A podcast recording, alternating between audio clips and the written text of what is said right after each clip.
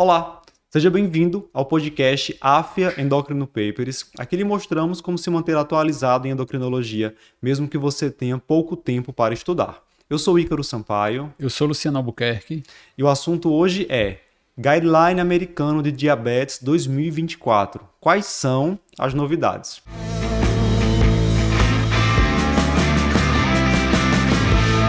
Luciano, podcast importantíssimo hoje. Nós tivemos, como sempre acontece, a atualização do guideline americano, o guideline da American Diabetes Association, a versão agora 2024, que trouxe várias recomendações uhum. semelhantes ou até mesmo idênticas àquelas que já estavam presentes na diretriz anterior, mas que veio sim com algumas novidades. E a gente vai discutir quais foram essas novidades a partir de agora.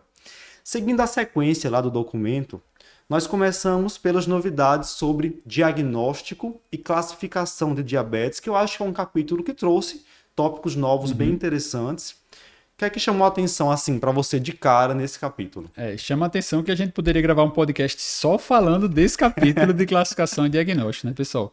Eu acho que é um capítulo e é um tema que a gente acaba tendo uma certa dúvida, a gente vê que os alunos têm uma frequência maior de dúvida, porque tem muitas particularidades, né? Um capítulo que vai versar tanto para diabetes tipo 1, diabetes tipo 2, pré-diabetes, tipos específicos de diabetes. Então veio aí uma série de novas recomendações, né? Acho que na parte de diabetes tipo 1 teve um maior destaque por conta da possibilidade de ter algumas medidas preventivas, né? É, tem alguns fluxogramas diferentes também ali que achei interessante. É, a gente já tinha na diretriz da SBD um fluxograma clássico, bem bonitinho, assim, sobre como investigar um paciente com formas atípicas de diabetes, Isso. diabetes no jovem, até chegar a um possível diagnóstico de diabetes tipo 1A ou tipo 1B ou diabetes tipo MOD. A ADA trouxe também um fluxograma mais voltado para o diabetes tipo 1, não é? Exato. Aí a gente já vai trazer para vocês algumas diferenças. Assim, esse podcast hoje a gente focou bem nessas questões das diferenças, porque em geral o, a investigação é relativamente parecida, né? Então, assim, a gente vai ter algumas diferenças. Para o diabetes tipo 1, é, o que chamou mais atenção foi aquele fluxo diabetes tipo 1 do adulto, é, que acaba batendo também, de certa forma, com o diabetes 1, tipo 1 infantil. Né? O diabetes tipo 1 é um diabetes autoimune, como todo mundo sabe.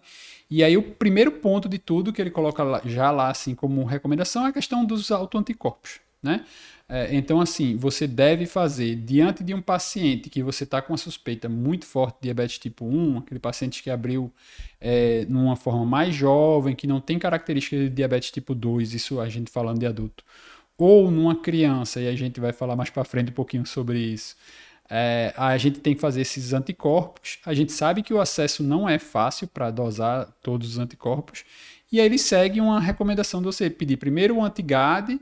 Se o antigade vier positivo, você já confirma. Se ele vier positivo, se ele vier negativo, aí você vai passar para os próximos, né? Você pode até pedir mais de um, naquele sentido da criança, pela questão de prevenção. Mas no adulto, não. Se tem um só positivo, você já fecha diagnóstico, né? Porque vai ser aquele paciente que você está na dúvida se é tipo 2 ou tipo 1, né? Então, assim, o anticorpo positivo já fecharia o diagnóstico. O primeiro seria o GAD, o segundo, em termos de frequência e importância até na, no, na criança também, é o IA2, né? O anti-ilhota. E o, ele cita o antitransportador de zinco, que é bem difícil você conseguir, né? Sim. É, aqui no Brasil mesmo é bem, bem trabalhoso. Mas ele cita lá também, e que aí, se você não tiver nenhum deles, você segue o fluxo para ver se você vai encaixar como o tipo 1B, que é aquele tipo 1 que você não, não achou anticorpo, ou não né? É, eles acabam sendo mais insistentes, inclusive nesse paciente com anticorpos negativos, principalmente naqueles adultos com menos que 35 anos, né? Isso. Avaliar essa possibilidade de diabetes tipo 1B. É. Ou se for, assim, a partir dessa faixa etária, mas que tenha muito comemorativo, né? O paciente precisa de começar a insulina muito rápido, o paciente faz cetose, paciente não tem é, perfil é, clínico diabetes tipo 2 IMC normal, né? Então, nesse cenário, aí entra a importância do peptídeo C, né? Acho que é a, a, o ponto que a gente tem que chamar a atenção. Que para a criança não é tão assim lembrado, porque a criança, em geral, a gente vai mais em cima do anticorpo mesmo, né? Mas para esse adulto que tem essa forma que está na dúvida, o anticorpo veio negativo, o peptídeo C entra bem. O peptídeo C, ele é liberado, co-secretado com a insulina, né? Lembrando de onde ele vem. É, e aí a gente tem aquele ponto de corte abaixo de 0,6. Para quem for ler o documento lá da ADA, ele usa outra unidade, né? ele usa millimol, sistema internacional. Então a gente vai usar 0,6 abaixo disso. Você fecha para diabetes tipo 1. Acima de 1,8, naquele paciente que já tem 3 anos de doença, é, você poderia fechar como DM2. E se cair numa faixa intermediária, você poderia esperar até o quinto ano para é, ele negativar, ou seja, ele ficar abaixo de 0,6 até 5 anos de doença. Né? Se passar de 5 anos e o peptídeo C ainda está detectável, aí não seria é, LADA, não seria DM1, porque 5 anos já seria tempo suficiente para isso acontecer. Sim. Ainda falando sobre diabetes tipo 1, ele traz algumas recomendações sobre a detecção precoce daqueles pacientes que estão no diabetes tipo 1, Isso. digamos assim, na fase pré-clínica, aquele estágio é. 1 do diabetes tipo 1, que tem apenas vários anticorpos positivos, uhum. mas ainda sem desglicemias. Isso acontece porque, como a gente vai explicar melhor já já, já há também recomendações no capítulo seguinte sobre prevenção do diabetes Isso. tipo 1. A diretriz, Luciano, a impressão que eu tive é que ela não define bem quais são os pacientes que deverão fazer esse rastreamento com anticorpos, Exato. mas acaba mencionando no texto, né? Filhos de, de pais que têm diabetes tipo 1, é, crianças que têm outras doenças autoimunes, uhum. e aí, uhum. de repente, fazer anticorpos nesses pacientes, se positivos, encaminhá-los para centros nos quais possa ser discutida essa possibilidade de tratamento preventivo, né? É, eu acho que isso é pouco aplicável para nossa realidade, né? Assim, a gente tem alguns países no mundo onde tem realmente ali é, uma incidência muito elevada de diabetes tipo 1, populações é, mais fechadas, que tem um maior grau de consanguinidade. Então, naquele, naquela situação, a gente tem quase que um rastreio universal é, relacionada à questão do, do HLA. Né? A gente sabe que existem alguns alelos de HLA específicos para maior risco de diabetes tipo 1 e que na presença desses alelos teria realmente um risco aumentado. Mas assim, de novo, qual é o sentido de você rastrear DM1 se você não vai usar a droga para atrasar o DM1, né? A gente colocando, dando nome aqui aos bois, como diz a história, a gente tem o, o teplizumab aprovado pelo FDA americano para atrasar, retardar, né? No estudo clínico do teplizumab, ele é, atrasou em 24 meses o diagnóstico DM1 clínico, né? É, ele pegou pacientes no estágio 2, que é aquele paciente que tem anticorpo e desglicemia, a indicação é nesse subgrupo. É, precisa ter mais de 8 anos de idade, né? Então, assim, o paciente muito jovem não vai entrar e que aí, nesse contexto, ele conseguiu fazer esse atraso. Aí a gente vai lembrar. Um paciente no estágio 2 de diabetes tipo 1, a chance de ele ficar com diabetes clínico em 5 anos é em torno de 60%. A chance de evoluir do estágio pré-clínico para o estágio clínico. Então, assim, se você tem 60% e você vai reduzir pela metade, você vai falar, ó, é um risco de 60 contra um risco de 30, né? Vamos dizer aqui nos, nos 5 anos, extrapolando muito o resultado do estudo, né?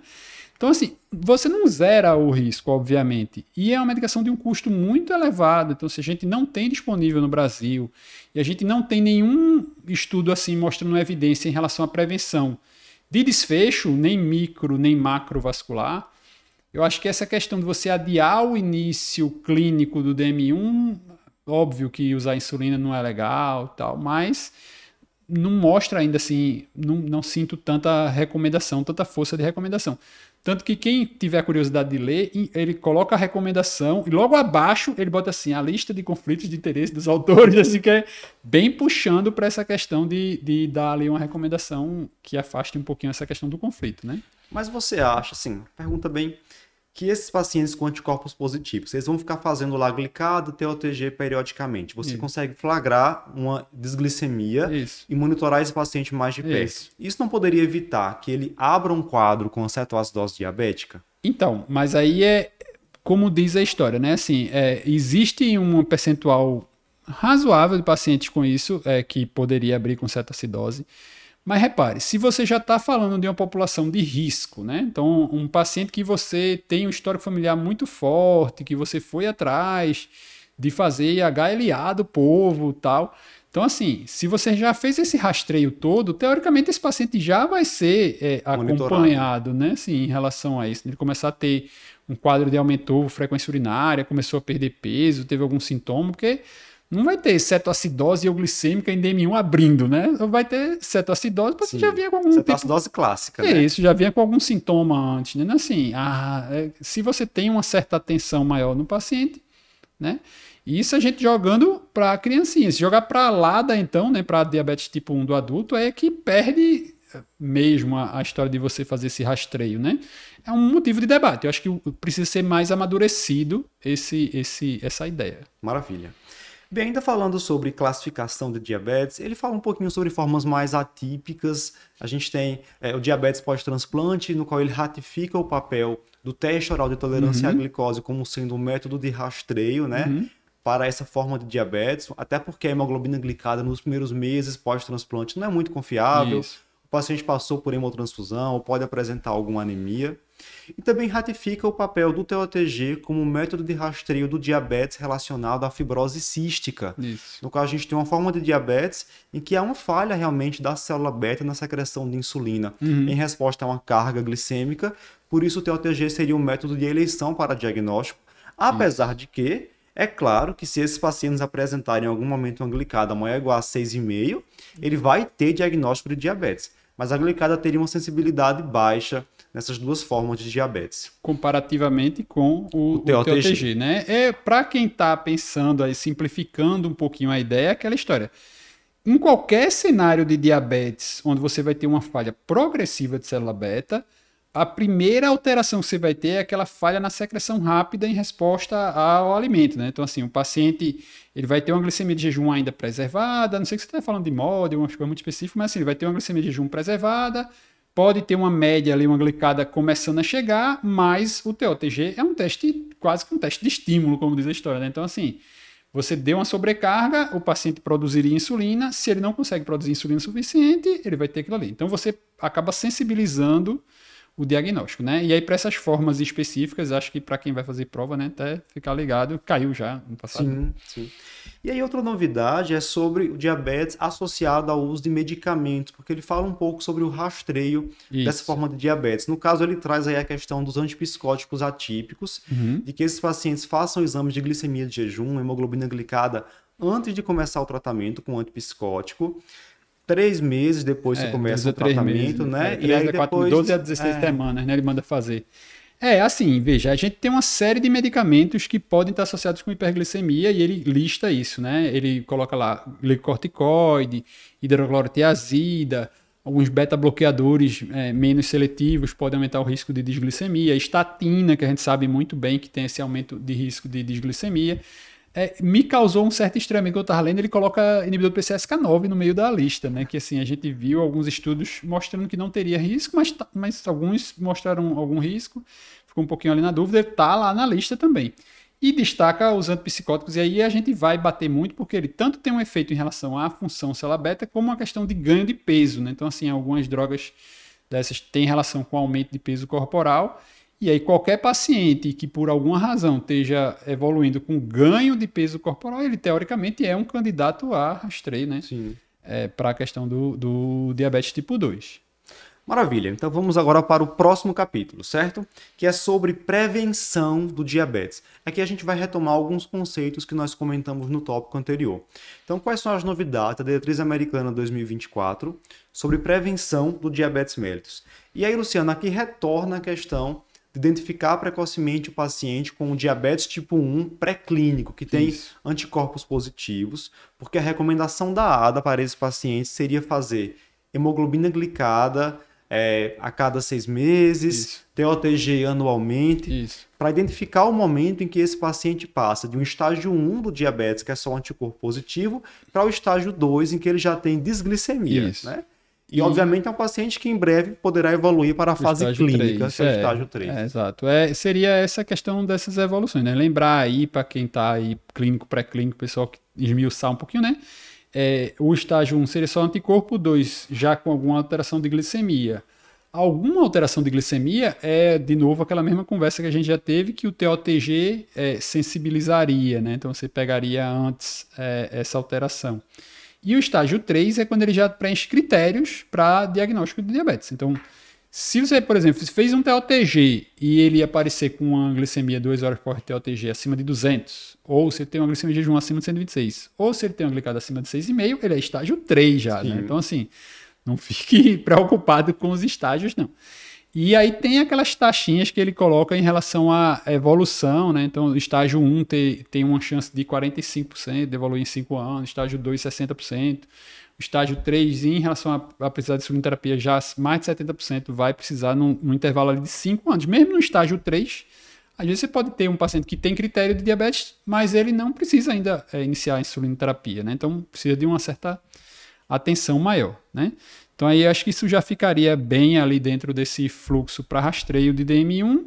De novo, aquele mesmo contexto que a gente falou, é, paciente que tenha um histórico familiar muito positivo, é, paciente de primeiro grau, pais, é, é ou outro pessoa na família que tem aquela alteração e que tem em algum momento tido algum, algum critério clínico para diagnosticar, né? Então, forçando um pouquinho para o DM1. Para o DM2 não teve nenhuma novidade, né? Aquela mesma fluxo, mas aqui não custa a gente lembrar. A gente tem um, tem um, um podcast só sobre isso. Mas paciente com é, alteração de peso, né? Ele já teria indicação de fazer rastreio a partir de 35 anos né, de idade.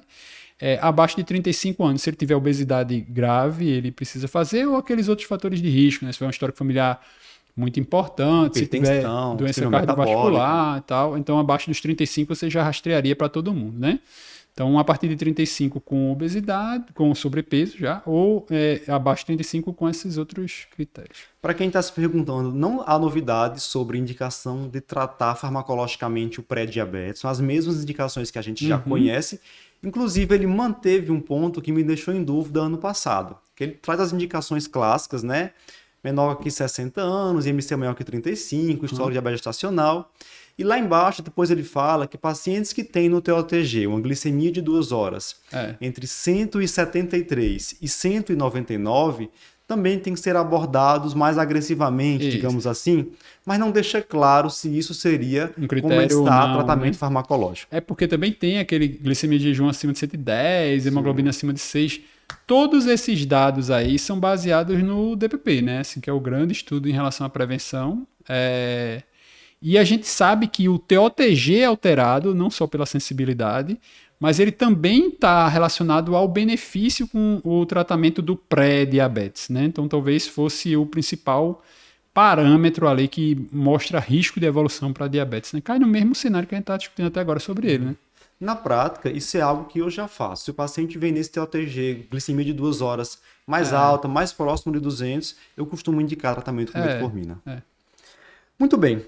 E sobre comorbidades, Luciano? A gente teve ano passado uma grande novidade, que foi a recomendação da ADA a respeito do manejo da doença hepática gordurosa metabólica, né, associada Isso. à síndrome metabólica, no qual eles falaram sobre rastreio, sobre o uso daquele score do FIB4, tratamento. Isso. E aí agora, a diretriz manteve essas recomendações, mas trouxe também alguns detalhes importantes sobre saúde óssea no paciente com diabetes. Uhum. E ele destaca que o paciente com diabetes, tanto tipo 1 quanto tipo 2, ele tem um risco de fratura que é subestimado quando a gente avalia apenas a massa óssea, né?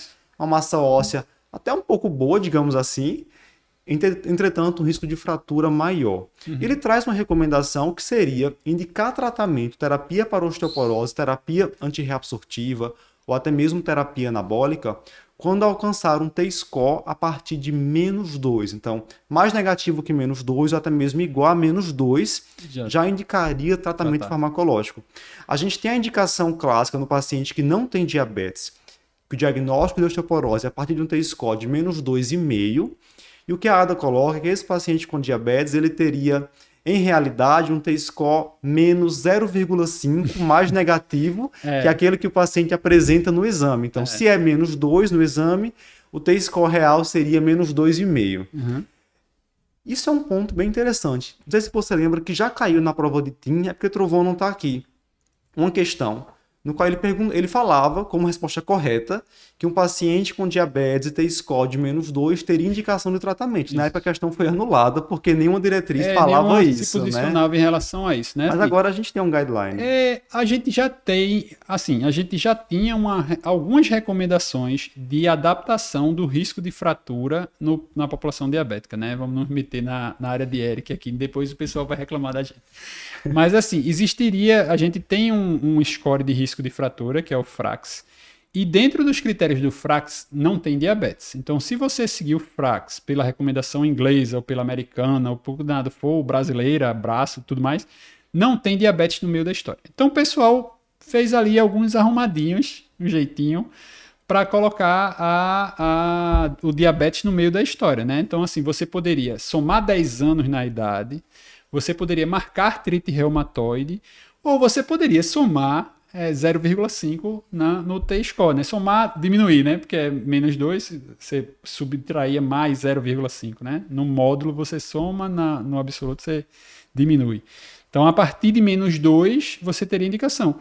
Na verdade, a recomendação da ADA, ela só escolheu um dos três, né? Assim, ela, colocou, ela não fala sobre essa história de aumentar 10 anos, ela não fala sobre você marcar artrite reumatoide, ela não fala nem sobre frax. Mas ela coloca que se você tiver um T-score abaixo de menos 2, você teria indicação. O que ele cita, e que aí foge muito da realidade da gente, é a história do TBS. Por quê? Porque o paciente diabético, na verdade, ele tem uma alteração de microarquitetura óssea, tá? Então ele tem maior risco de fratura com uma densidade melhor, vamos dizer assim. Então, esse paciente, já ali no menos 2, diante do risco de fratura, ele já iria é, precisar de tratamento. É, então, assim, o, o, o, TBS é um exame que ele vai avaliar exatamente essa microarquitetura, mas que é muito, assim, pouco disponível para a gente, né? Então, se você está aí num grande centro que tem acesso ao TBS, ou se daqui a dois, três anos, a gente está gravando aqui em janeiro de 2024, né, de volta para o futuro.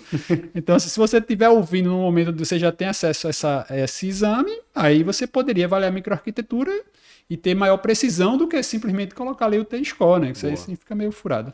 E outro ponto importante é avaliar como o diabetes desse paciente vai ser tratado. Uhum. Ele cita nominalmente a pioglitazona como uhum. uma droga que deve ser evitada em mulheres pós-menopausa, em homens mais idosos, pacientes que tenham outros fatores de risco para osteoporose.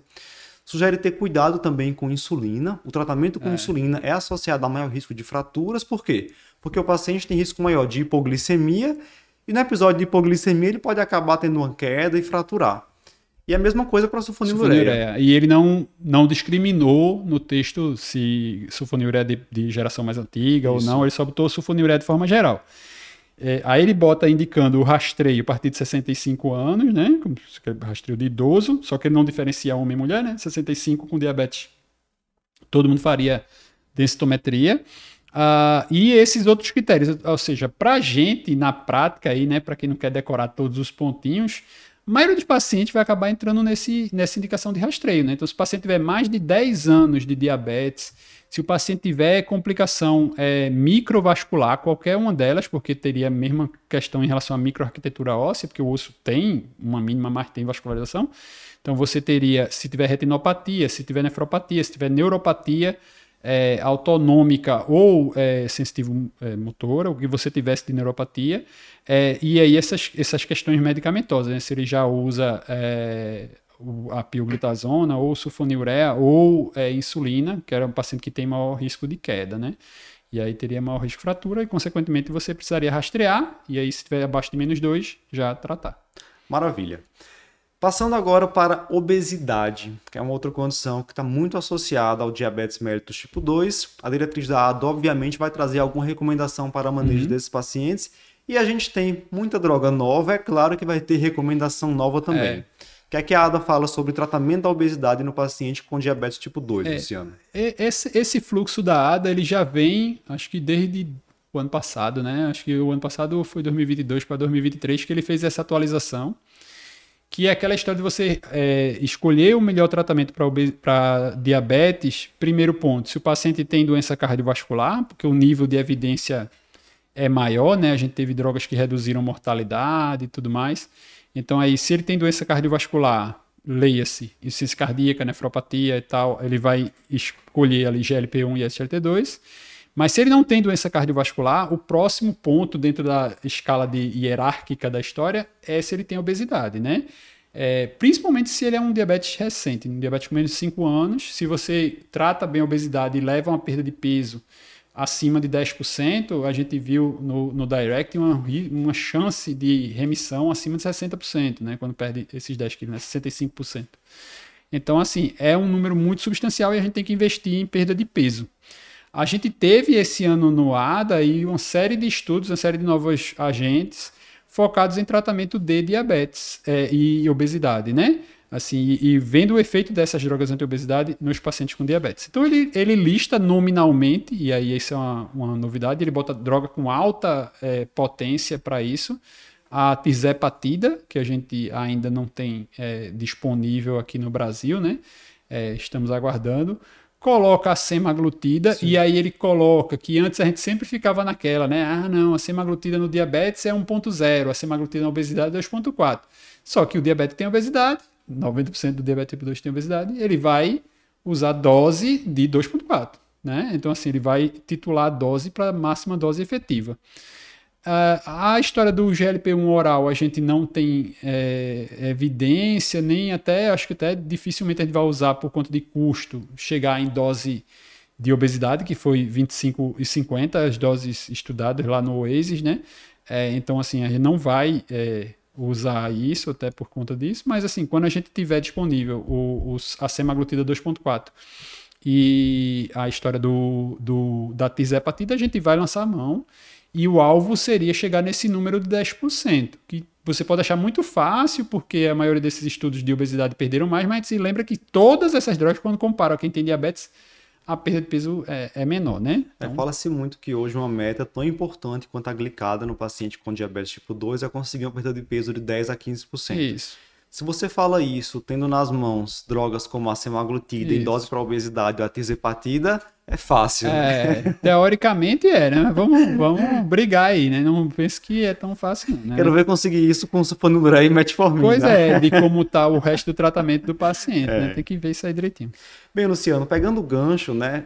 A partir desse capítulo de obesidade, nós temos também aquela recomendação clássica anual de tratamento farmacológico do diabetes, o famoso fluxograma uhum. da ADA, que não teve muitas mudanças em relação àquele do ano passado. Se é um paciente com doença cardiovascular aterosclerótica estabelecida, GLP-1 ou inibidor de SGLT2, se for o caso até mesmo associar as duas classes. Se é um paciente que não tem doença estabelecida, mas tem alto risco cardiovascular, maior ou igual a 55 anos, com outros fatores de risco, mesma coisa, GLP-1 e ou inibidor de SGLT2. Se é um paciente com insuficiência cardíaca, a preferência, sem dúvidas, é pelo inibidor de SGLT2. Se é um paciente que tem doença renal crônica, taxa de filtração glomerular entre 20 e 60 e ou albuminúria maior ou igual a 30, inibidor de SGLT2. Se não tolerar ou se precisar otimizar o tratamento, aí entra o agonista de receptor do GLP-1, uhum. que vai reduzir risco cardiovascular desses pacientes e também tem uma evidência aí mais fraca, mas tem em relação a desfechos renais. É, ele, ele cita também nos fluxos né, a história da, da finerenona para doença renal e ele cita a pioglitazona no paciente com AVC, né? Ele, ele coloca lá a citação da, da pioglitazona que tem uma, uma evidência forte de redução de AVC. Embora vai ter a história de que tem alguma tendência de ganho de peso, mas mais de gordura é, subcutânea, né? É, e tem aquela história de não ser, ser contraindicada é, em paciente com insuficiência cardíaca sintomática, né? Então, assim, não, não deveria ser usada. Então, vai ser aquela historinha de você pegar as características do seu paciente e sair colocando ali, marcando o que é que, o que, é que você vai usar, né? A preferência. Uma recomendação importante, Luciano, é que ele fala que apesar da gliflosina ser indicada nesse paciente com doença renal crônica, quando a taxa de filtração glomerular menor que 45, o poder hipoglicemiante dela é limitado. É. A gente já falou muito isso por aqui. Uhum. Dessa forma, se taxa de filtração glomerular muito baixa, menor que 30, por exemplo, dá preferência, pensando em terapia hipoglicemiante, ao agonista de receptor do GLP-1. É, se você é meio raciocínio de você dizer assim, de novo, se você precisa baixar a glicose, não vai ser com, assim, o ISGLT2 não vai conseguir baixar a glicose. É, você, obviamente que se o paciente tem doença renal diabética, é, ele precisa do ISLT2 para a doença renal diabética. Né? A gente já tem redução de desfecho muito evidente com isso. Mas você vai precisar de outro agente para reduzir glicemia, e aí o GLP-1 dentro, é, comparativamente, embora a gente não tenha um estudo direto para isso, a gente está esperando esse ano, provavelmente, não sei se esse ano ou o próximo, a gente vai ter alguns estudos direcionados. A semaglutida tem um estudo flow, está aí em andamento para ver essa questão da nefropatia direcionada, mas a gente vai ver é, outros agentes tendo esse mesmo benefício. Lembrar que qualquer situação que você diminui glicemia, você diminui a albuminúria, por uma questão hemodinâmica da, da história, né? É, e o ISLT2 fica ali como uma droga com benefício para a doença renal, né? Assim, já está e sobre a, pioglitazona, apesar da gente ter a evidência de que a dose que reduziu o desfecho cerebrovascular né, em paciente com histórico de doença cerebrovascular foi uma uhum. dose alta, ele... ele... coloca lá um rodapé de que pode ser tentado uma dose baixa Isso. para minimizar efeitos é. colaterais nesse paciente com Isso. histórico de AVC. É, na verdade, até curiosamente, no, no IRIS, né, que é o estudo que ele fez para é, prevenção, ele não, assim, boa parte dos pacientes não chega aos 45, né? Então, assim, ficou muita gente na faixa dos 30. Então, a gente vai nessa titulação de dose, né, para não também não assustar tanto no, no contexto. Mas é uma medicação a mais. A gente tem coformulação com IDPP4, mas não tem com, com é, ISLT2, não tem com com GLP-1, obviamente, que é injetável. Então, assim, você vai colocar um comprimido a mais e aí você vai ficar meio ali, né? Não sei se talvez, assim, vai ter que ter, pegar um paciente mais específico. Maravilha. E se é um paciente que não tem doença aterosclerótica estabelecida, não é de alto risco, não tem insuficiência cardíaca, não tem doença renal crônica, é. então a gente vai pensar em controle glicêmico Isso. e aí a prioridade seria droga que tem maior poder hipoglicemiante. Aí novamente vem a questão da semaglutida, uhum. da tizepatida, da insulina associada a um agonista de receptor do GLP-1. E por último ali ficam as gliptinas, né? São medicamentos que têm um poder hipoglicemiante mais fraquinho. É, isso no comparativo de estudo clínico, né? Assim, na prática, às vezes, a gente tem uma resposta bem interessante. É, eu acho que aí cabe a experiência de cada um, e ele sempre coloca por fim a história de que custo é uma coisa a ser lembrada e a gente gosta de reforçar, até no documento da SBD é, a gente é, tem colocado, essa conduta de que a adesão é fundamental. Né? Não adianta você é, ir atrás de custo, ir atrás de tudo, ir atrás disso e daquilo, e o paciente não continuar fazendo tratamento. Né? Remédio só funciona se o paciente faz uso. Né? Então, é, precisa de ter adesão. Então, preferir é, coformulações, se for necessário. Por isso que a gente tem tanta, tanta coisa interessante vindo por aí, né? É, o fluxograma seguinte, dentro desse mesmo capítulo, é sobre a insulinização desse paciente com diabetes tipo 2. Ele mantém as mesmas indicações clássicas, glicada maior que 10, glicemia maior que 300. Mas um dado importante é que se é um paciente que vai para terapia injetável porque teve falha da terapia oral com 3, 4 drogas, mas ele não está francamente insulinopênico, a preferência na terapia injetável seria por um agonista de receptor de GLP-1 ou por um agonista duplo GLP-1-GIP, no caso a tisepatida, é. antes da insulina. Isso. Aí eu vou deixar uma dica, né? Já que a gente falou que assim, o peptídeo C, a grande função dele é lá atrás na história da diferenciação do DM1. Ele tem lá no textinho, perdidinho em algum lugar, colocando um, um, um, talvez recomendação em relação a isso. Né? Aquele paciente que estava sintomático, você começou insulina, mas ele deu aquela melhorada e você quer avaliar retirada da insulina, ou que você vai começar um injetável por descompensação e você está na dúvida se ele vai conseguir segurar com outra droga que não insulina, o peptídeo C pode caber nesse cenário. Por quê? No contexto de hiperglicemia, você tem um estímulo à secreção de insulina, né? Teoricamente, o paciente está secretando muito, né? Então, assim, se você pegar um paciente nesse contexto, estou na dúvida se precisa de insulina ou não, e o peptídeo C estiver baixo, ele precisa de insulina. Não Sim. tenha dúvida em relação a isso, né? Então, é outro, outro ponto aí que você pode lançar a mão dessa, dessa ferramenta. Legal, recomendação importante. Bem, para fechar, a gente tem também novidade a respeito do risco cardiovascular no paciente com diabetes do manejo da doença cardiovascular no paciente com diabetes.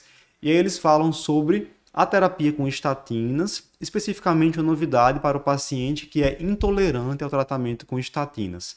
Qual é essa novidade, Luciano? É, é a citação, né, a incorporação do, do ácido bempedóico, né? Foi o resultado do CLIA, é, o CLIA Outcomes foi publicado esse ano, tá no nosso site, quem quiser pode checar lá o estudo com mais detalhes. Que o ácido bempedóico, nesse cenário de quem tem intolerância à estatina, e intolerância, a maioria dos casos é intolerância parcial, né? Aquele paciente que não consegue titular para a dose máxima, às vezes numa dose mais baixa ele consegue manter algum nível de, é, de uso, aí o ácido bempedóico poderia ter é, benefício, né? Ele atua no, na mesma via da estatina, mas tem alguns pacientes que usaram em conjunto, né? Tem ali 25% no estudo usou estatina e ácido bempedóico, não é uma coisa assim excludente. E aí cabe como mais uma ferramenta, porque se o paciente tiver uma intolerância parcial, teoricamente, a ezetimiba ainda vem é, antes, né? Assim, tem mais evidência, mais redução, o LDL baixa mais do que com ácido bempedóico, né? Boa. E para fechar, a gente tem recomendação de identificação precoce do paciente com insuficiência cardíaca assintomática dosando peptídeo natriurético. É.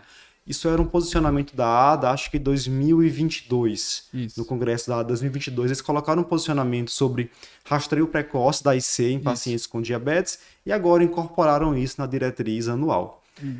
Bem, então o que vale para o paciente com diabetes tipo 2 atualmente é tratar a dislipidemia, manejar risco cardiovascular, é, tentar estatina até a dose máxima tolerada, associar ezetimiba se não conseguir alcançar o alvo, avaliar inibidor de PCSK9 no paciente que se mantém muito acima do alvo, é. e se paciente intolerante, considerar ácido bempedóico, ezetimiba, né? É, Outras eu, medicações. É, tem, são drogas que reduzem desfecho, né, pessoal? Assim, né? Não está falando aqui de, ah, eu quero baixar o colesterol, eu quero diminuir o risco do paciente morrer.